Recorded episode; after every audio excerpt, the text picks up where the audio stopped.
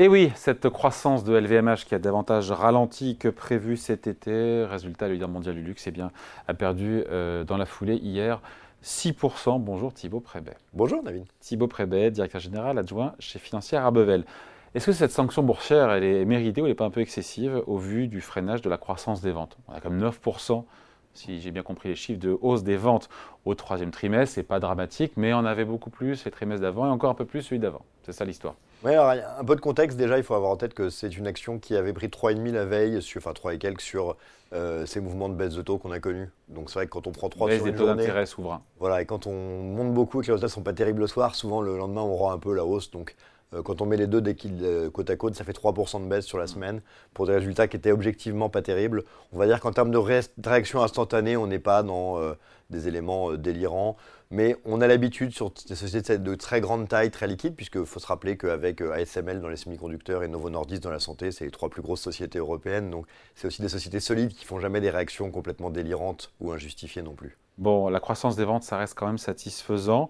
On se dit quoi? On se dit qu'effectivement 2022 a été une année atypique pour le luxe de boom extraordinaire qui n'est pas reproductible avec des croissances insolentes à deux chiffres. Et donc euh, euh, voilà, ça se normalise. Euh, patron de Virbac, euh, c'est un autre sujet sur tout ce qui est animalier, nous parler de normalisation, encore une fois, post-Covid, de, de, ces ventes. Mais est-ce que c'est pas aussi ça? Et en même temps, c'est vrai qu'on a connu du 20%, ou c'était 17% de croissance des ventes au deuxième trimestre. Ensuite, on est passé, voilà, ça fait que baisser. Et on se dit, mais où est-ce que ça s'arrête tout ça hein? Exactement, tu as fait raison, ça fait que baisser. le premier truc, c'est de voir. Ça croît moins vite, ça baisse pas, ça croît moins vite. Oui, c'est ça, enfin la croissance baisse. Donc, ça, donc l'accélération diminue, donc c'est toujours bien, mais c'est moins bien euh, en termes de. Disons que la dynamique interroge. On se dit effectivement, vous le résumez très bien, est-ce qu'on est revenu à un niveau normatif, qui est cool, ou est-ce qu'en fait, euh, bah, ça va continuer et au bout d'un moment, ça va être un problème? Alors c'est vrai que la phase euh, séquentielle 19-22 a été compliquée parce que le Covid a créé des zones fermées, puis réouvertes, pas au même moment dans tous les endroits du globe.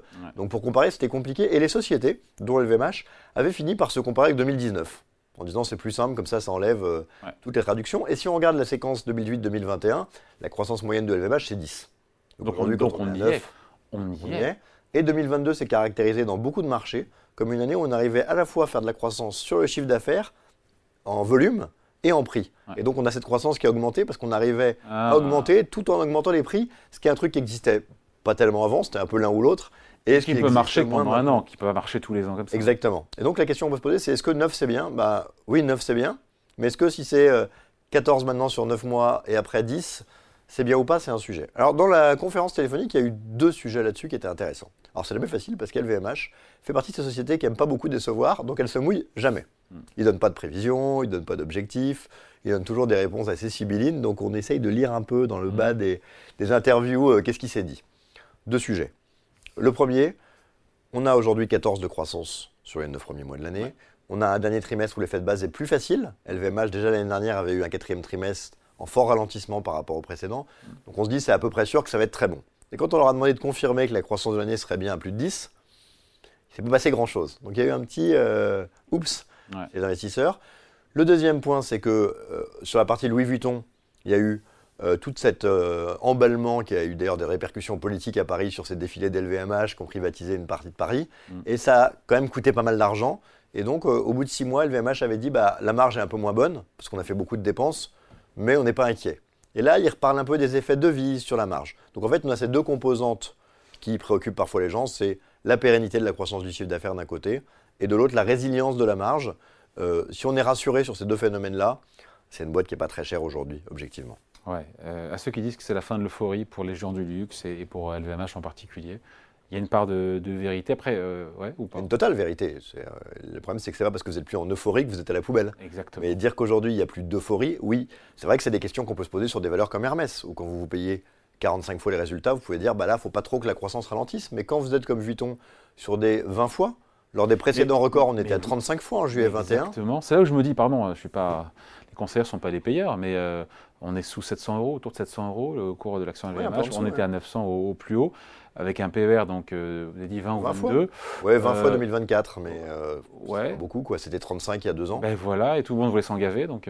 Non, et puis il faut pas. Alors effectivement, quand les taux sont pas au même niveau, on voit pas les mêmes choses, mais il faut aussi pas oublier des choses. C'est qu'une société, c'est aussi une marge de manœuvre. Les GAFAM, en ayant énormément de cash, ont pu conquérir des choses énormes. Quand vous êtes comme Vuitton, que votre dette nette de LVMH c'est 10 milliards c'est moins que votre free cash flow annuel. Vous avez des marges de manœuvre énormes. Donc la qualité du bilan, ça vaut quelque chose. C'est une boîte qui a un bilan magnifique. Vous voyez, ils ont acheté, ils ont acheté Tiffany, ça s'est désendetté hyper rapidement. Donc il y a plein d'éléments très Donc favorables. opportunité, en or diront certains, ou pas d'ailleurs, c'est la question qu'on pose aujourd'hui. Clairement aujourd'hui, avoir du Hermès, du LVMH il y a deux ans, au niveau de Valo, c'était osé parce qu'il fallait faire le pari de très belles performances, mais avec un risque. Mm. Aujourd'hui, à ces niveaux-là, le risque il paraît moins fort. Donc ne pas en avoir dans un portefeuille, aujourd'hui, ça paraît pas évident. Espérer qu'on vienne à 20 de croissance, non.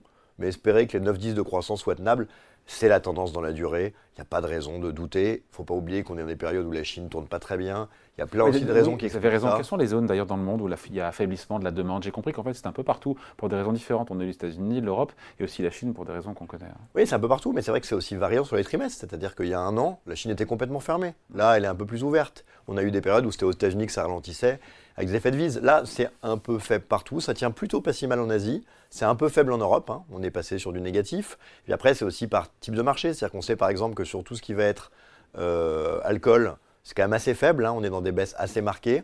Sur la bagagerie, Oui. ça tient pas mal. Et il faut surtout rappeler aux auditeurs quelque chose d'important, c'est que on dit toujours LVMH c'est très diversifié, c'est génial. Contrairement à Hermès ou à Kering où la croissance est quand même très chez Gucci. Enfin, peut-être que c'est pas très vrai parce qu'en fait il y a tellement de marge dans la bagagerie que en fait toute cette partie de bagagerie maroquinerie elle fait le très gros du résultat. Donc en fait Mm. vous regardez, bah, vous avez des moins 14, des, des plus 5 des- dans toutes les entités.